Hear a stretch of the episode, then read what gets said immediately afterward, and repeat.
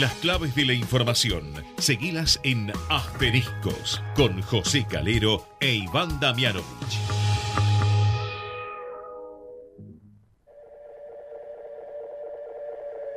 Esto que estás oyendo ya no soy yo. Es el eco del eco del eco de un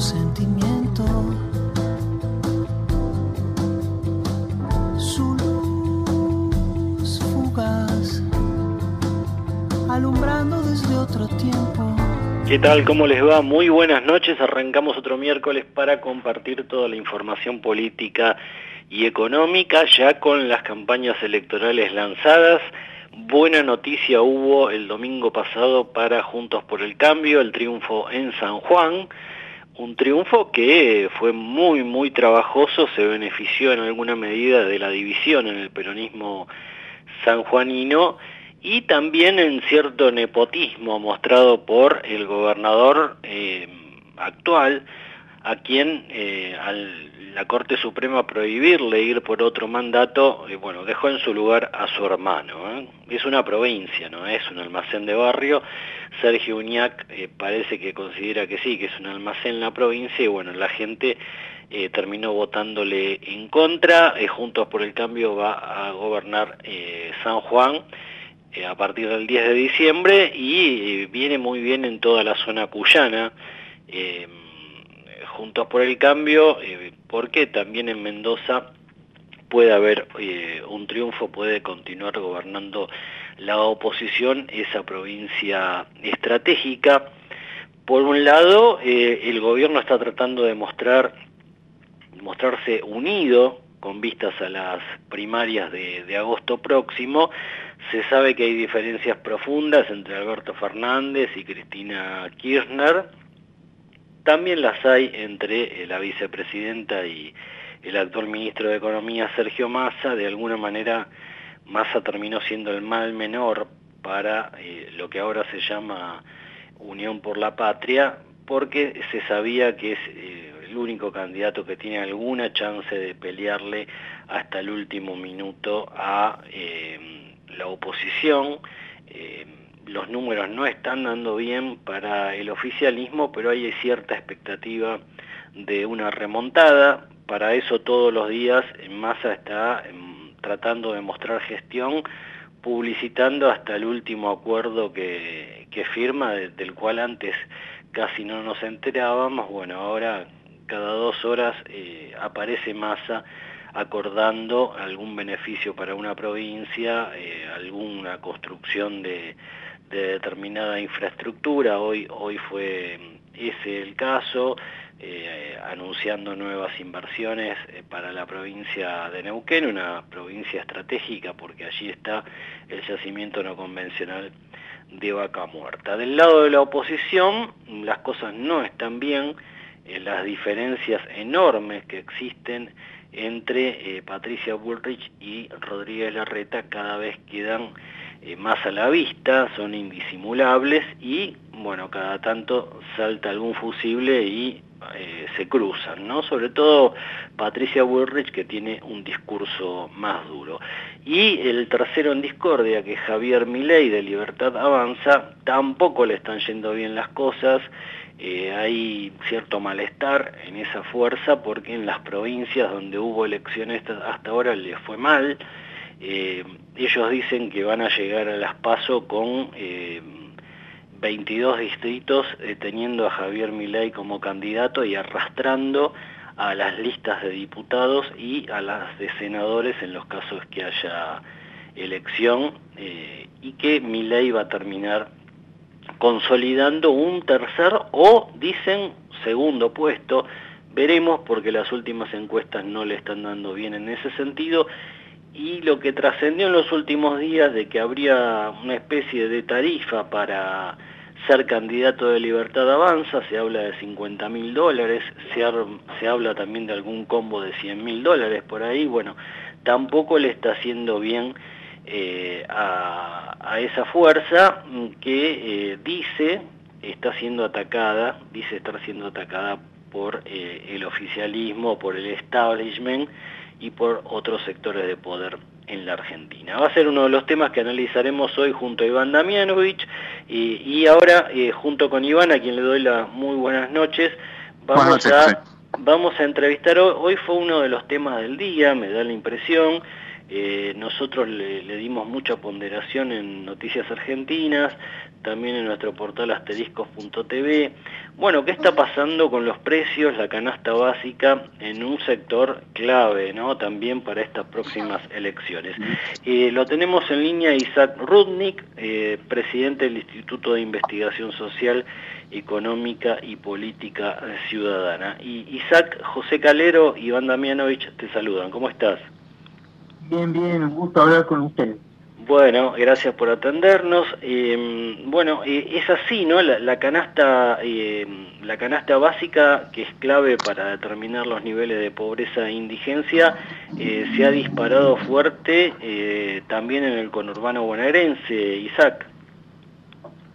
Sí, nosotros venimos haciendo este relevamiento de los de los productos de la canasta básica hace muchos años en el conurbano, todos los meses, em, eh, sobre, eh, sobre los negocios de cercanía en los barrios populares. Y mm, eh, la aceleración en el último tiempo, los últimos meses del año pasado, que se trasladó a lo que va de esta parte del, del año, o sea, el primer semestre, es eh, muy fuerte. Hubo una cierta atenuación, una cierta morigeración el mes pasado y ahora eh, en junio nos volvió a dar un número eh, un número importante que es 6,5% durante durante todo el mes. obviamente es imposible no remitir inmediatamente a la disputa política que está puesta en el centro del escenario, junto con toda la problemática obviamente económica, pero la problemática económica y la disputa política electoral están ahora fuertemente ligadas y entonces es difícil de abstraerse de que hay una situación económica que no se, con variables que no se terminan de estabilizar o que ni siquiera dan muestras de encaminarse, de, encontrar eh, un sendero de cierta atenuación en sus problemas más, más complejos, como por ejemplo el tema de la inflación, y que la, la conducción económica, que no logra, digamos, su objetivo, porque ha anunciado varias veces de que se iba a empezar un proceso de atenuación de la inflación y esto no ha sucedido. La conducción económica está encabezada por el candidato a presidente que fue designado hace 10 días, ¿no? Buenas eh, noches, Isaac. Iván Damianovich lo saluda. ¿Cómo le va? Hola, Iván. ¿Cómo te va? Bien. Eh, bueno, siguiendo un poco esa lógica, pero bien para entender y para poder configurar bien el, escenario, eh, cuando usted habla de este relevamiento en barrios populares, de la incidencia de la inflación en la canasta básica, ¿no? Uno puede pensar también que justamente en estos lugares, en estos este, comercios de cercanía, eh, la política eventualmente que lleva adelante el gobierno para morigerar el alza de precios, estoy hablando de precios cuidados, precios justos, acuerdos de precios, de alguna manera, no llegan a estos lugares, ¿no es así? Sí, eso es exactamente como vos lo planteas y es lo que nosotros venimos planteando, no ahora, digamos que estamos en una situación crítica, sino lo venimos planteando cada vez que se relanza, eh, se ha relanzado este tipo de programa y que ha sido varias veces y que cada vez que cambia, digamos, o la conducción económica en general o la conducción de la Secretaría de Comercio Interior, que es la que conduce esto este proceso, digamos, de, precios internos, eh, hemos planteado la enorme dificultad por distintas causas en distintos periodos que estas que estos programas no llegan a los negocios a los negocios de barrio no llegan ni siquiera a las cadenas de supermercados chinos que sí son cadenas eh, y que quizá uno piensa o imagina que sí podrían eh, digamos, establecerse algunos acuerdos que pudieran ser respetados, tomados por, por, por, muchos negocios, digamos, que son parte de esa de esa de esa cadena. ¿Y han tenido alguna respuesta del gobierno frente a esta problemática que ustedes han planteado? Bueno, las respuestas eh, son, digamos, algunas de las de la, de los dichos públicos, de las declaraciones públicas eh, respecto a las dificultades que significa acordar o controlar eh, con, con una, digamos, con un universo de negocios que está eh, muy atomizado.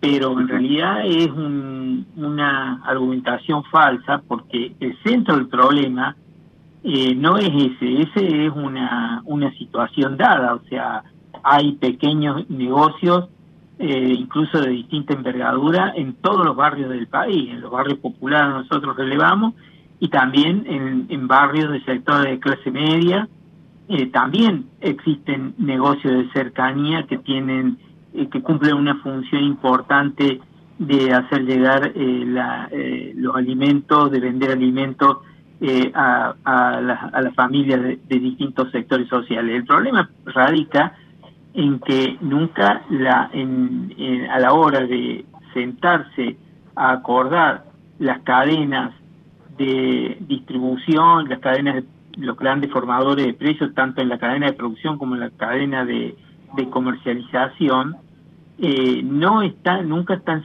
estuvieron sentadas las cadenas mayoristas.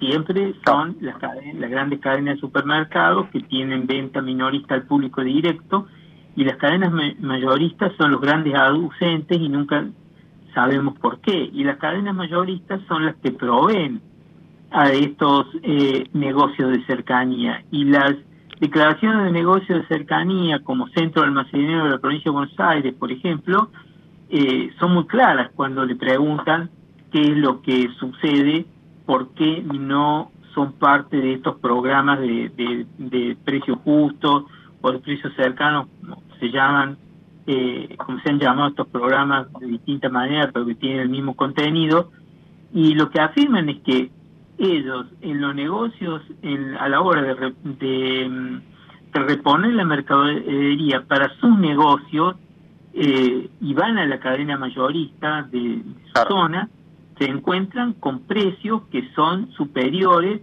a lo que se está vendiendo al público en la en, en, la cadena de supermercado. Entonces, obviamente, bueno, y hay algunos ejemplos de algunos productos de primera magnitud, o sea, de, de, de consumo muy masivo, que son emblemáticos como el aceite. El aceite son es uno de los ejemplos que, que ellos dan y que uno se encuentra eh, claramente en, en, la vida cotidiana. Vos vas al, al, al, supermercado, al mercadito del barrio y, y una, un, una botella de, aceite de un litro y medio de una marca, de una primera marca, en el mercadito del barrio está 1100, 1200 pesos y en el supermercado, en la cadena de supermercado está a entre 500 y 600 pesos. Pero la cadena mayorista le vende al, al negocio del barrio ese mismo producto que el supermercado de la cadena lo vende a 600 pesos, la cadena mayorista lo está vendiendo a 950 al almacenero del barrio. Entonces, eh, bueno, como este, hay otros ejemplos varios de situaciones de situaciones similares.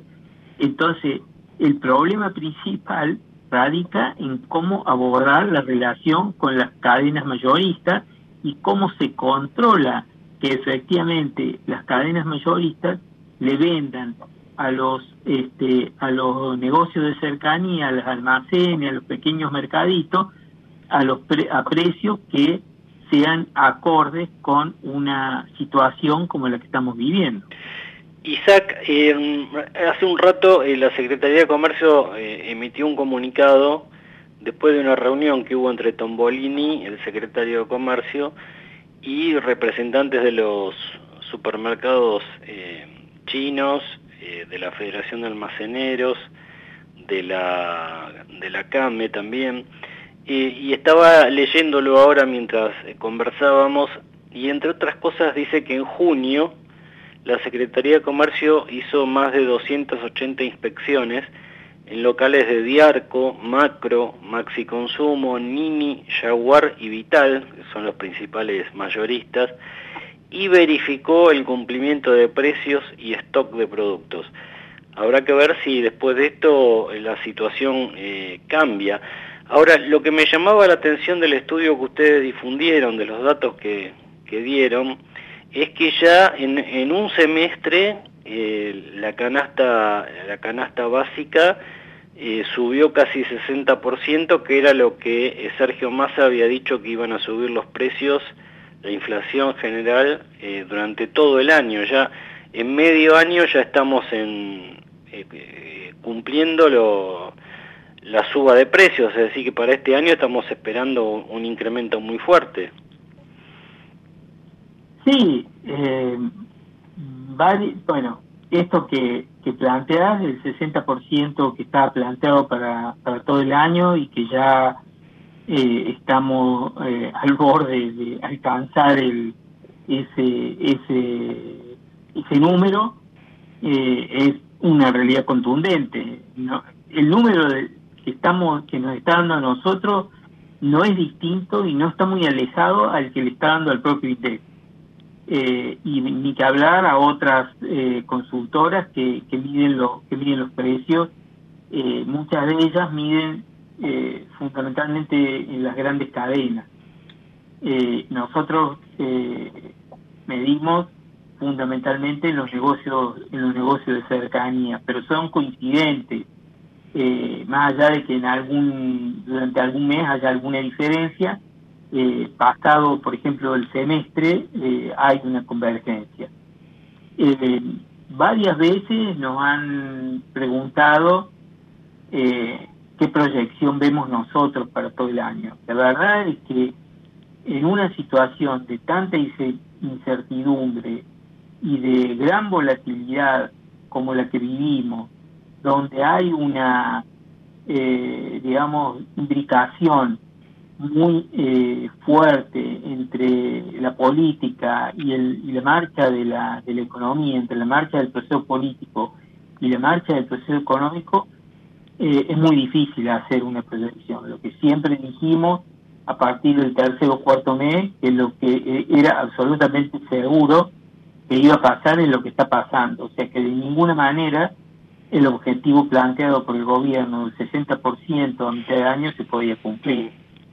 Bien, bueno, esto eh, le pone un techo bastante alto a los niveles de pobreza e indigencia, de datos muy interesantes de lo que está ocurriendo en el día a día de eh, bueno los almaceneros, los, pequeños supermercaditos de barrio y, los precios que reciben que se están trasladando, por supuesto, a lo que tiene que pagar eh, la gente. Isaac, gracias, que le vaya muy bien. Muchas gracias a ustedes por llamar. Ahí estaba Isaac Rudnick, presidente del Instituto de Investigación Social, Económica y Política Ciudadana.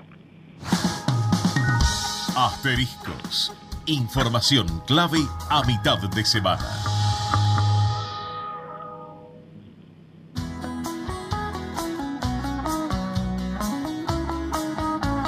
Bien, Iván, bueno, eh, ya el, gobierno está preparando una foto de unidad, así la están llamando, para el 9 de julio próximo, eh, el acto con el que se va a, poner en funcionamiento oficialmente el gasoducto Néstor Kirchner, pero eh, la unidad todavía se sabe, hay, hay, hay profundas diferencias entre los principales dirigentes, ¿no?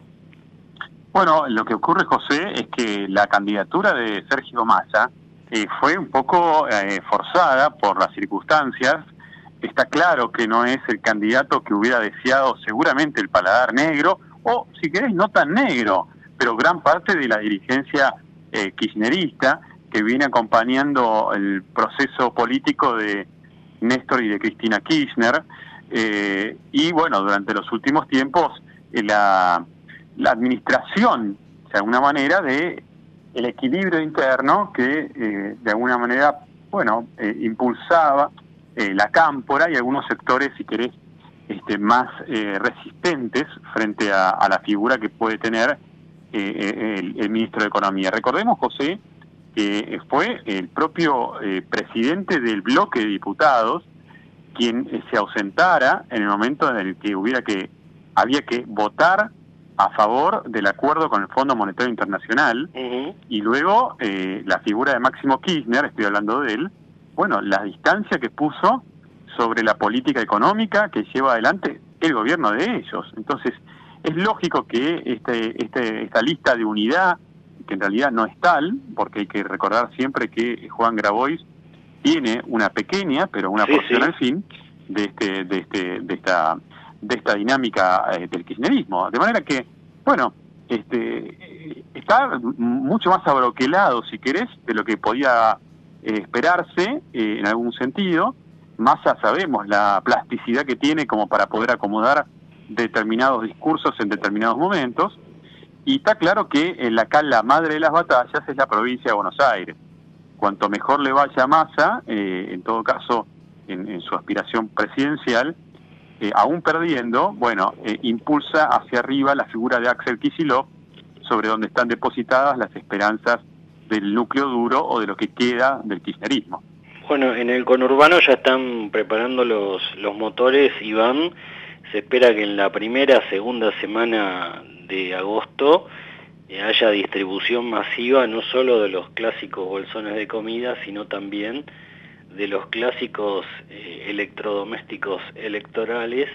Eh, para eso van a echar mano en muchos municipios de los millonarios plazos fijos que tienen las intendencias colocados, altísimas tasas de interés, eh, porque la consigna es ganar cueste lo que cueste, ¿no?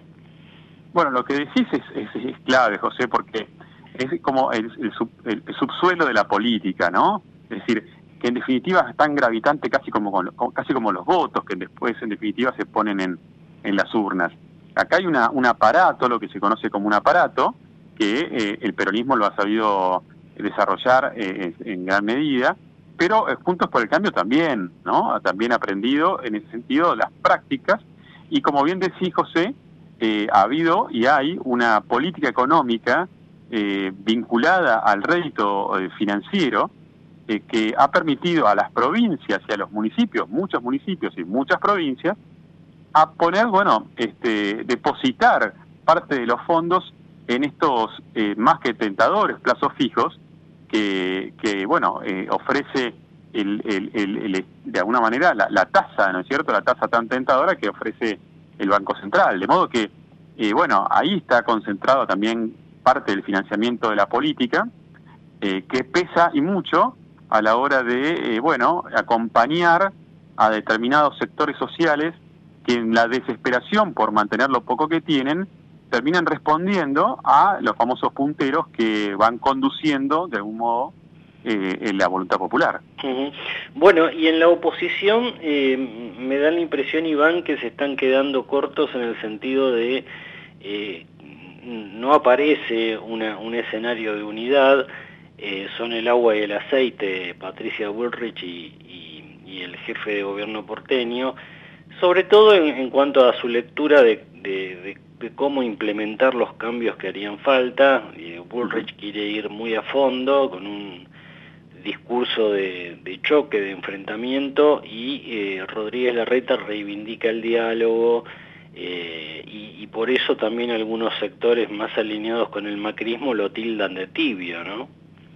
Bueno, con, un, con una argumentación, si querés, un poco injusta en algún sentido y por otra parte destructiva del propio espacio político al que, del que forma parte. En definitiva, los dos van con el mismo sello y me parece que está llegando esa, esa interna a un nivel eh, prácticamente irreconciliable y esto lo importante es el día después, es decir, vos no podés romper todo si pretendés tener una oferta electoral después de cara a octubre eh, y en ese sentido pareciera que el que mejor está haciendo los deberes es Sergio Massa, entendiendo que la unidad tiene que prevalecer, el discurso lo más homogéneo posible. Bueno, en el caso del Juntos por el Cambio, eh, la que efectivamente está llevando adelante y corriendo en todo caso la línea es Patricia Bullrich con declaraciones a veces eh, insustanciales, te diría, preocupantemente insustanciales, José, que pueden en todo caso aventurar cierta improvisación en, en lo que puede eventualmente ser un gobierno. Ha habido una serie de, errores conceptuales eh, importantes en el discurso de Bullrich que por supuesto no lo han dejado pasar eh, por delante, digamos, sus, contrincantes internos, pero que en algún punto enciende algunas, este, algunas alarmas. Mientras que del lado de Horacio Rodríguez Larreta están concentrados en seguir tejiendo una red de contención política eh, que les permita después, bueno, este aparato que decíamos hace un rato, ¿no? Desplegarlo con toda su fuerza. Y por un lado, bueno, declaraciones mediáticas fuertes, la Patricia Bullrich, por momentos faltas de argumento, eh, eh, de fondo, porque la verdad que la idea esta de, de, sacar al país adelante de un día para el otro, de terminar con el cepo de un día para el otro, de terminar con los piquetes, hoy mismo, José, o ayer, mejor dicho, con la protesta social que hubo en el Ministerio de Desarrollo Social a manos de eh, Barrios de Pie o el movimiento Teresa Vive, eh, conducido por Beliboni.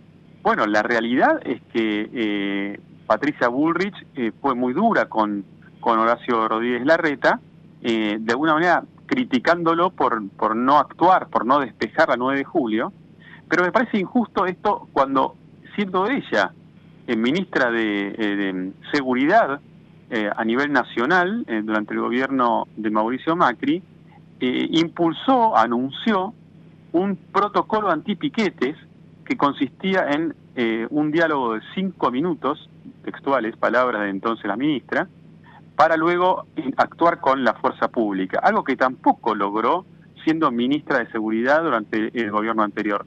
Entonces me parece que a veces las declaraciones eh, pueden sonar un poco este, dulces a los oídos de un electorado que necesita inexorablemente que estas cosas cambien, ¿no? Hay que ponerle fin a esta eh, manera de protestar, pero claramente eh, a veces están un poco alejadas de la realidad, el famoso teorema de Baglini que, que consiste básicamente en la imposibilidad muchas veces de concretar las políticas eh, tal como uno las esbozó durante la campaña. Así que este, me parece que para todos los gustos, lo que sí creo, y con esto termino José, es que dentro de Juntos por el Cambio, el daño que se autoinfligen con este tipo de cruces públicos eh, es, duro, es fuerte, y las consecuencias electorales pueden lamentarse. Iván, eh, la seguimos la semana próxima. Un fuerte abrazo. Un abrazo grande, José.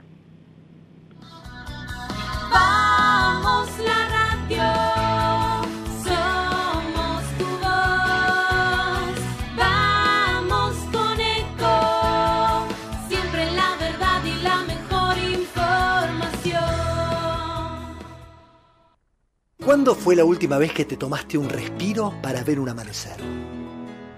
Descubriendo lugares distintos que te hacen soñar, emocionar.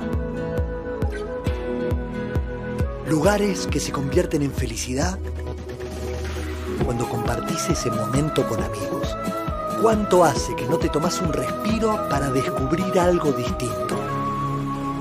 Catamarca es mucho más que un destino. ¿Cómo prevenir dengue, zika y chikungunya? Sin criaderos no hay dengue. Limpia tu patio de objetos que acumulen agua. Elimina agua estancada de recipientes. Reemplaza con tierra o arena el agua de tus flores. Tapa los tanques de agua y cisternas. Tira y perfora llantas para que no acumulen agua. Limpia floreros y bebederos. Recordá, sin criaderos no hay dengue. Intendencia Menéndez. Informate en ecomedios.com. Seguinos en Facebook. Ecomedios Live. En la ciudad podés hacer cualquier denuncia llamando al 911. Es más rápido, simple y no tenés que ir a la comisaría. Conoce todo en buenosaires.gov.ar barra seguridad. Brazos abiertos. Buenos Aires Ciudad. ¿Sacando fotos con el celu? No, depositando cheques en el banco. ¿Eh? Ahora en Banco Credicop tenés cheque móvil, la forma simple y práctica para depositar virtualmente los cheques físicos de tu empresa, desde tu celular a través de Credicop móvil. Podés digitalizar y depositar cheques al día o de pago diferido y no tiene costo adicional. Cheque móvil, tu tiempo es para vos. Conoce más en www.bancocredicop.coop. Banco Credicop Cooperativo, la banca solidaria. Cartera comercial. Más información en www.bancocredico.com o a través de Credicop responde al 0810 888 4500. Llegás a tu casa con un auto nuevo. Un auto nuevo llega a una concesionaria en un camión. Un camión sale a la ruta con 8-0 kilómetros de una planta. A la planta le llegan componentes de una fábrica de autopartes. A la fábrica de autopartes le llega el acero. Al acero lo hacemos pensando en tu auto nuevo. Ternium. Acero para hacer. En el Ciudad sabemos que hoy ser el banco que te banca es ayudarte a ahorrar para que disfrutes de lo que más te gusta. Por eso con las tarjetas del Ciudad tenés descuento los 7 días de la semana para que ahorres en supermercados, combustibles, jugueterías, restaurantes y mucho más. Pedí tu tarjeta online y empecé a disfrutar todos los descuentos del Ciudad. Entérate más en bancociudad.com.ar. Vení al Ciudad. Entra al banco que te banca. Promociones válidas hasta el 31 de 12 de 2023 para compras en empresas realizadas en comercios de o de rubro según corresponde en la República Argentina pagado con la tarjeta de Banco Ciudad y o modo para más información consulta de bancociudad.com.ar. Grupo Petersen, desde 1920, construyendo el país. Capacitate de forma fácil y gratuita. Accede al Instituto Legislativo de Capacitación Permanente en legislatura.gov.ar. Legislatura porteña. Nos une la ciudad. El Banco Provincia se está actualizando. Más tecnológico, más dinámico, más innovador. En otras palabras, el Banco Provincia está más 2.3. Seguí nuestras redes y entérate todo lo que se viene. Banco Provincia. Bien, lo seguimos acompañando en Asteriscos. Eh, bueno, ayer se produjo un, evento eh, muy relevante a nivel empresarial, una participación de empresarios eh, de primerísima línea y sorprendió en alguna medida, bueno, las advertencias que se lanzaron en ese foro eh, organizado por la Cámara Argentina de Comercio y Servicios y sobre todo el cierre que hubo por parte de otro otro empresario de primer nivel como Eduardo Ornequian, donde bueno, se acusó de alguna manera a la clase política de preocuparse solamente por la permanencia en los cargos y olvidar las cuestiones clave de la, de la economía, lo, lo, que reclama la sociedad. Vamos a hablar ahora unos minutos con el presidente de la Cámara Argentina de Comercio, con Natalio Mario Grimma, que lo tengo en línea. Natalio José Calero lo saluda, ¿cómo está? Buenas noches, ¿cómo están ustedes?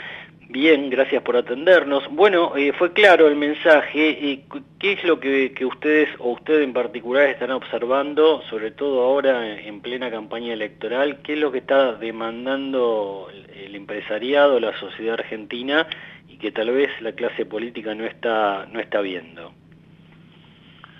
Son varias cosas, pero lo primero y fundamental para organizar un país es poner orden Argentina es un país totalmente desordenado. Eh, fíjese que yo me acuerdo cuando era chico, cuando prendía la radio, no había la televisión, eh, lo primero que escuchaba en la radio era el parte meteorológico. Hoy cuando prendo la televisión, lo primero que escucho es el cronograma de cortes, piquetes, marchas, movilizaciones. Uh -huh. O sea que me parece que algo no está bien. Y eso, de alguna manera, si bien está el derecho a, reclamar, a protestar, eh, en la Constitución, artículo 14, 14 bis, también está el derecho a transitar y poder trabajar. Y cuando ciertas personas eh, movilizadas, grupos enormes, eh, seguramente algunas de ellas con realidades complejas y con necesidades, pero todo totalmente politizado, eh, y desde el gobierno no hacen nada, de la justicia no hace nada, eh, eso está mal, está mal, porque se está violando el orden. A ver, el Código Penal eh, es muy claro en el sentido de que no se pueden cortar las calles, no se pueden cortar las rutas, y todo el mundo mira para otro lado la ley exceptativa. ¿Por qué hago esta introducción? Porque la única manera de que un país salga adelante es generando riqueza, y esa riqueza no la genera el Estado la genera el sector privado. Pero para que eso ocurra hay que generar confianza y previsibilidad. Nadie va a venir a invertir, ni de adentro ni de afuera, lo que se necesita en la Argentina para salir adelante con un clima de esta naturaleza. Y tengo muchos ejemplos. Por ejemplo, Chile es un país que tiene en promedio de 50 empresas cada mil habitantes, En Brasil hay 26 empresas de promedio cada mil habitantes y en Argentina hay la mitad, exactamente 13. Entonces, si acá tuviéramos la misma cantidad de empresas en proporción que Brasil, por ejemplo, en lugar de haber eh, 550 mil eh, comercios, empresas, etcétera, etcétera, tendríamos cerca del millón y en lugar de tener 6 millones de asalariados eh, del sector privado tendríamos 10 millones. Entiende que la cuestión es fácil. Ahora, para eso se necesita confianza. Nadie va a invertir si no hay confianza. Em, eh, Mario, usted en su discurso habló de un marco, la necesidad de un marco laboral moderno. Es un tema que siempre la CGT de alguna manera evita discutir. Ese marco laboral moderno, ¿qué, qué elementos debería contener? Mire, hoy en la Argentina la mitad de los argentinos no trabaja y de la mitad que sí trabaja, un poco más de 9 millones están en la informalidad o haciendo alguna actividad por su cuenta. Entonces nosotros lo que decimos es, a ver, en una de esas lo, que hay que hacer para respetar los famosos derechos adquiridos es hacer una línea. Entonces, de acá para atrás eh, se respeta todo como está, el que está trabajando sigue trabajando en esa, con esa misma ley. Y de acá para adelante, todos los nuevos empleos tienen que tener otro tipo de ley. Una ley, de alguna manera, que permita al empresario tener la seguridad que al contratar un trabajador, después no va a tener algún problema si las cosas le van mal, porque acá en la Argentina es un serrucho, o sea, estás eh, como los dientes un serrucho, o un electrocardiograma, un día estás bien arriba, el otro día estás abajo, y así sucesivamente. Todo eso viene ocurriendo en los últimos 80, 90 años.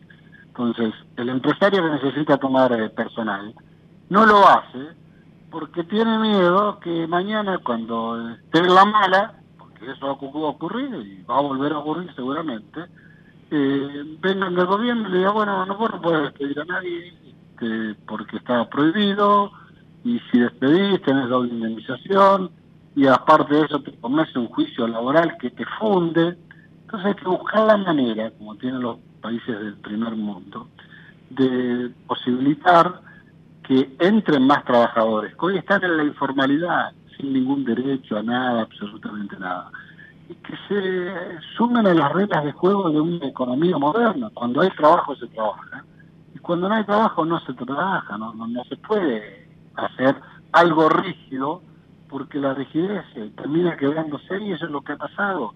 Han desaparecido un montón de, negocios, especialmente chicos, eh, por un juicio laboral, por alguna tontería, pero bueno, la industria del juicio laboral existe, así como otras cosas que tienen que ver con el ámbito laboral, la- los problemas de salud, psiquiátricos, que son difíciles de probar.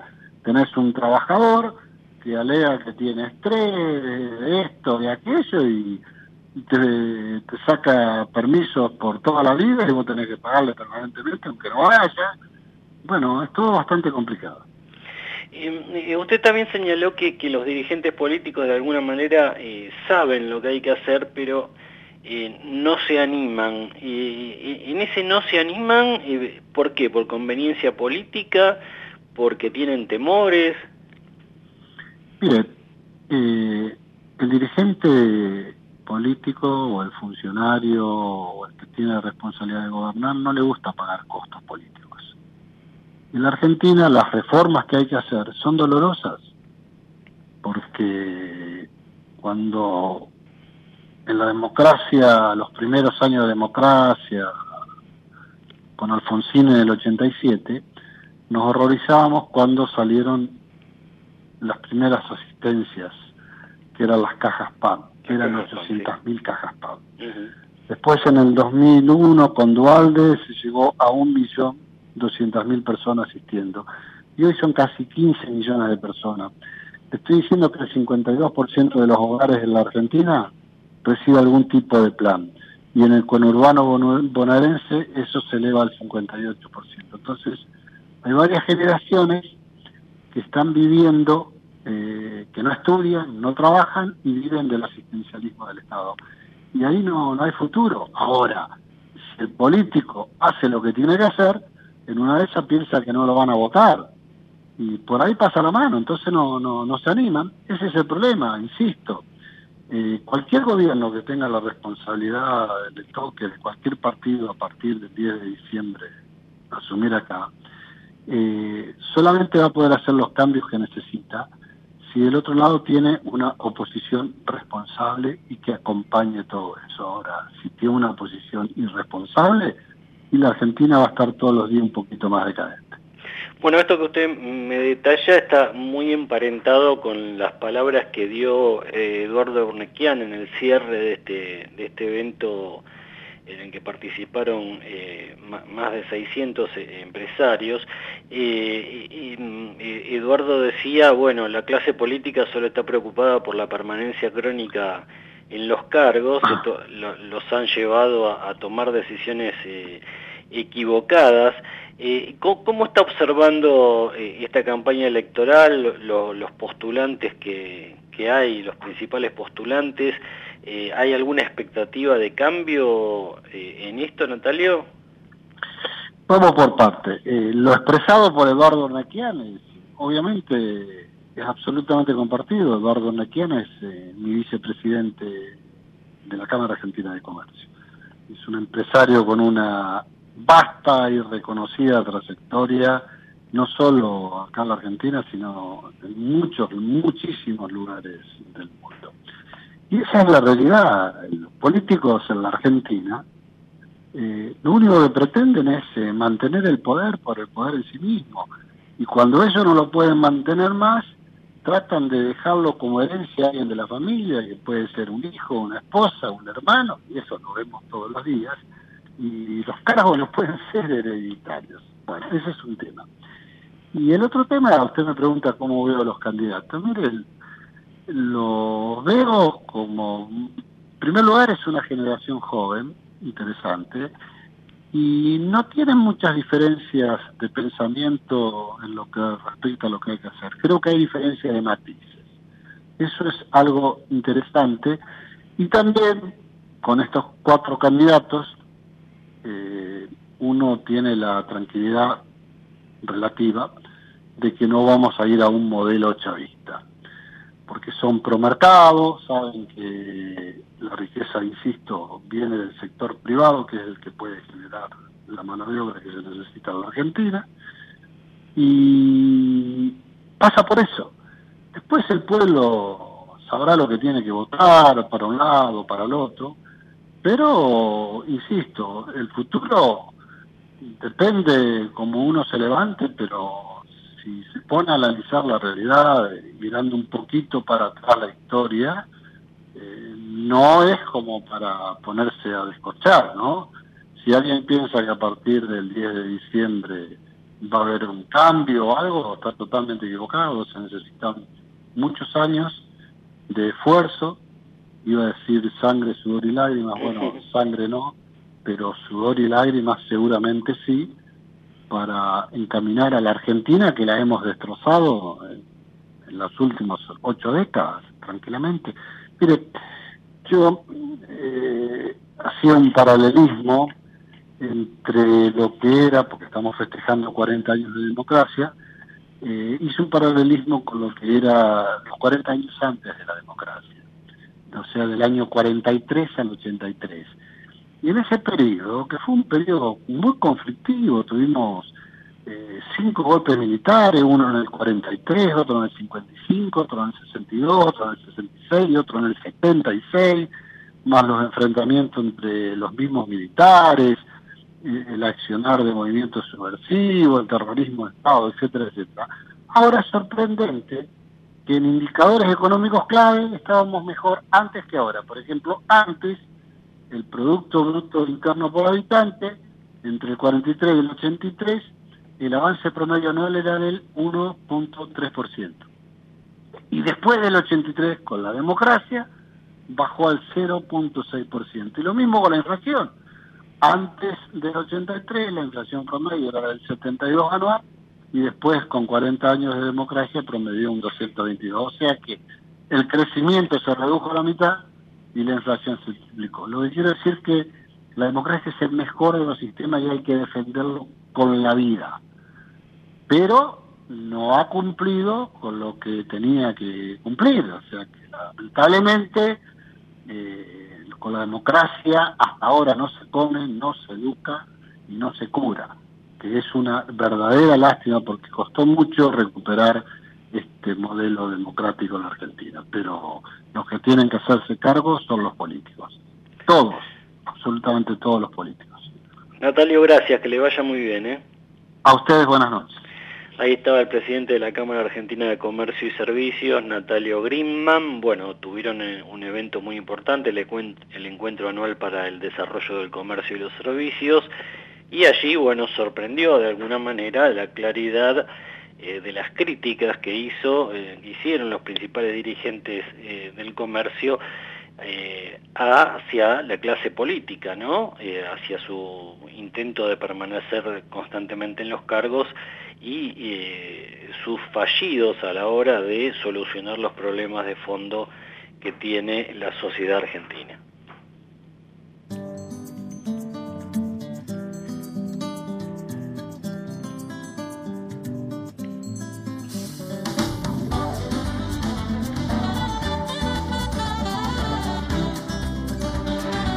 Bueno, hablábamos recién con el presidente de la Cámara Argentina de Comercio y ahora nos vamos a, a conversar con el presidente de otra entidad clave en la economía argentina, en este caso el titular del Centro de Empresas Procesadoras Avícolas, el CEPA, Roberto eh, Domenech. Roberto José Calero lo saluda, ¿cómo está? Bien, muy bien, José. ¿Cómo están Bueno, estaba repasando un poco los datos que usted, usted y todo el equipo de, de la entidad presentaron hoy con las perspectivas que tiene eh, el mundo avícola que se convirtió, o se viene convirtiendo año tras año eh, en un sector clave de la economía, con un aumento del consumo per cápita. Y quería conversar unos minutos con usted, cuénteme cómo, cómo viene este año, con qué perspectiva esperan terminarlo. Bueno, nosotros, eh, 2023 es un año eh, que venía dentro del proyecto 2020-2025 con una pauta de crecimiento del orden del 2,5 al 3% mensual, perdón, anual, y, de lo cual destinábamos eh, un 60% a la exportación y consolidábamos nuestros objetivos es mantener consolidado 48 kilos de consumo por habitante año eh, teniendo en cuenta el crecimiento poblacional. Las reproductoras están puestas, la perspectiva, ya este año estimamos, en base a, los, a las madres alojadas, que vamos a llegar a producir mil millones de pollos. Es decir, eh, esto significa eh, manejar aproximadamente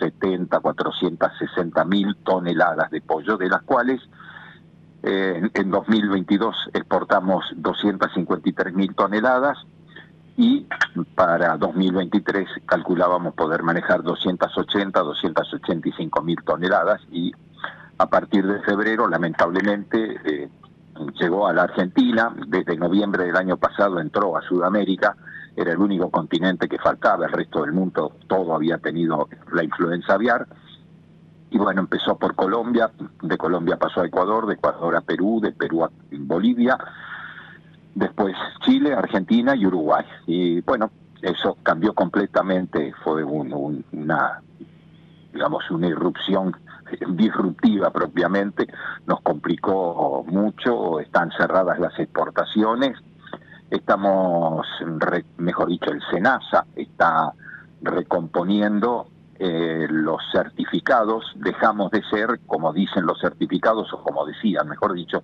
un país libre de influenza aviar para convertirnos en eh, una certificación del producto que tenemos que va, proviene o, o- o- o es de zonas donde no se registran casos de influenza aviar. No han, no han sido tan importantes los casos, pero uno solo directamente condiciona al país, ¿no es cierto? Es de denuncia obligatoria, es una enfermedad que demanda ser muy, muy cuidadoso, porque, bueno, lamentablemente es de alta patogenicidad, no hay vacunas por el momento que, que generen inmunidad y lo que hay que hacer es eh, aplicar rifles sanitarios donde, donde da. El concepto es tratar de que no entre a las áreas comerciales y si entra a las áreas comerciales que no salga de ellas, con lo cual las aves, sean gallinas que ponen huevo de consumo o pollos, se sacrifican y, se entierran con los, con los cuidados necesarios, se, se entierra la cama, se deja parada la granja por un periodo que puede demandar aproximadamente 35, 40, 60 días, luego se hacen pruebas con, con, con animales centinelas y, y, de ahí en adelante se retoma el, la población. En pollos se han sacrificado 600.000 pollos en, en, en, en, dos granjas que se han dado en el sur, en General Roca, en Río Negro, después unas 120.000 reproductoras, una en general, un lote en General Alvear de 70.000, un lote de 20.000 en Mar del Plata, otro lote de 18.000 en, en Esperanza, y después en ponedoras comerciales hay más de, hay casi 2 millones de gallinas que ya han sido sacrificadas. En este momento está controlado el tema, eh, llevamos 15 días en el cual ha aparecido un solo brote y confiamos en que va a poder quedar controlado de esa manera. Por lo tanto, eh, seguimos reactivando mercados y bueno, no vamos a, a, cumplir con la pauta prevista. Estábamos exportando 400 millones de dólares por año, creo que este año ya lo que llevamos del primer semestre, la facturación cayó en un 38% y los volúmenes cayeron en un 25%.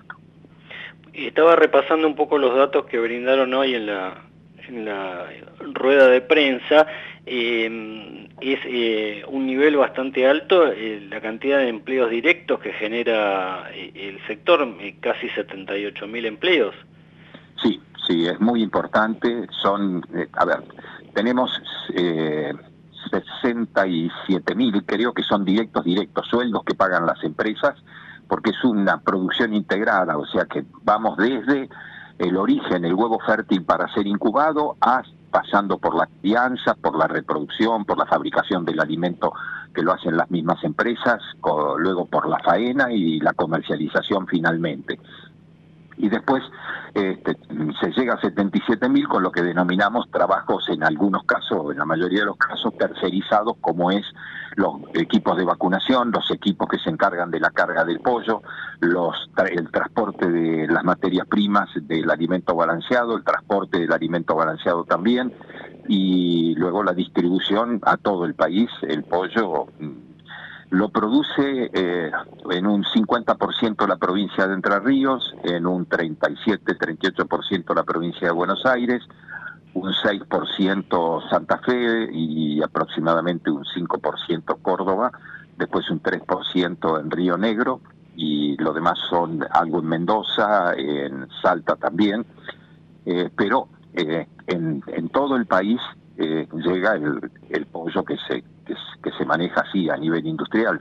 Eh, como les decía, son mil millones de pollos que se van a producir este año, un número importantísimo, uh -huh. este, que, que, prácticamente este, nos, nos pone en, no en los mismos volúmenes de exportación de la carne bovina, sin ninguna duda, pero sí en niveles muy cercanos al consumo interno este, de, de, carne, ¿no? Nuestra carne, la del pollo, con la carne bovina en unos 52, 53 kilos y con el cerdo en 18, 20 kilos, prácticamente conforman toda la oferta de proteína animal del país.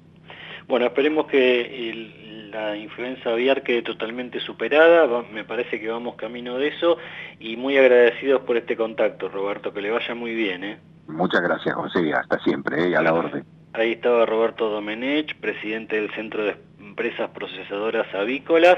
Bueno, datos, eh, datos clave sobre ese sector que este año la pasó mal por la influenza aviar, pero trata de recuperarse. Ya estamos en línea con el amigo Juan Andrés Paulenco con toda la información bonaerense.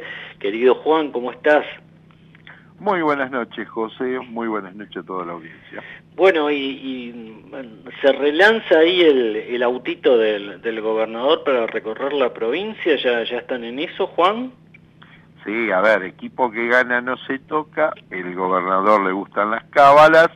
Nuevamente el Twingo, ¿eh? después que le hicieron motor y demás, va a salir a recorrer los 135 municipios de la provincia de Buenos Aires. Bueno, parece que cada uno va por su lado, ¿no, Juan? Porque eh, Kicillof hace sus actos, eh, Massa hace los suyos, eh, Alberto Fernández tiene su, su propia agenda, Cristina Kirchner, todo el mundo va a reportarle al Senado, y recién ahora el 9 de julio va a llegar la foto conjunta, espero, en la inauguración del gasoducto.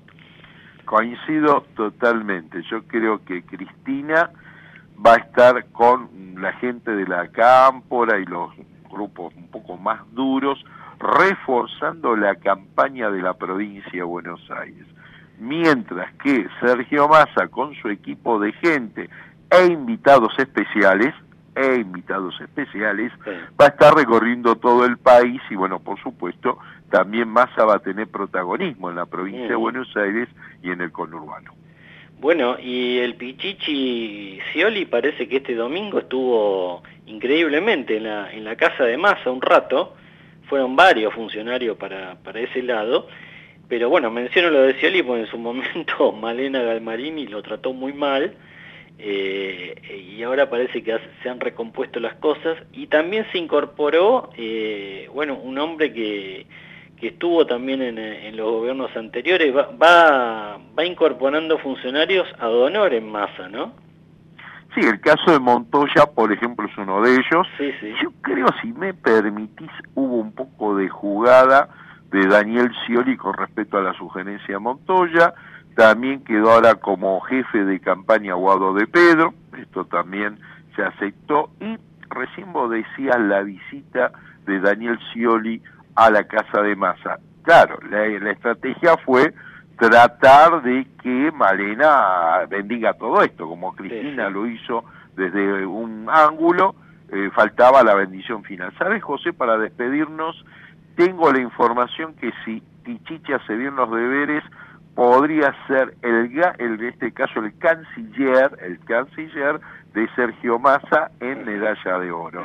Si no, la embajada de Estados Unidos y si no, elige entre Italia y España. ¿Qué me contás? Sí, sí, sí, indudablemente son las perspectivas. Y bueno, para esto, por supuesto, Sergio Massa tiene que llegar a la presidencia, falta, falta bastante, pero se está trabajando a a fondo y con todos los recursos que se tienen a disposición, Juan. Así que estaremos eh, en alerta y cubriendo eh, cada centímetro de esa populosa provincia de Buenos Aires. Nos reencontramos la semana próxima. Buena semana para todos. Ahí estaba el amigo Juan Andrés Paulenco con toda la información bonaerense. Nosotros nos vamos con un, datito. ¿eh? La, la policía de la ciudad empezará a utilizar las controversiales pistolas Taser ¿m? a partir del 17 de julio próximo. Lo anunció Eugenio Bursaco, ministro de Seguridad de la ciudad. Nos vamos, nos reencontramos con ustedes como siempre el miércoles próximo desde las 20 en nuestra Ecomedios 1220 con asteriscos, información clave a mitad de semana. Chau.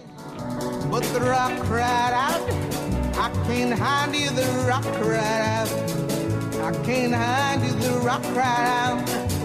I ain't gonna hide you down all on that day.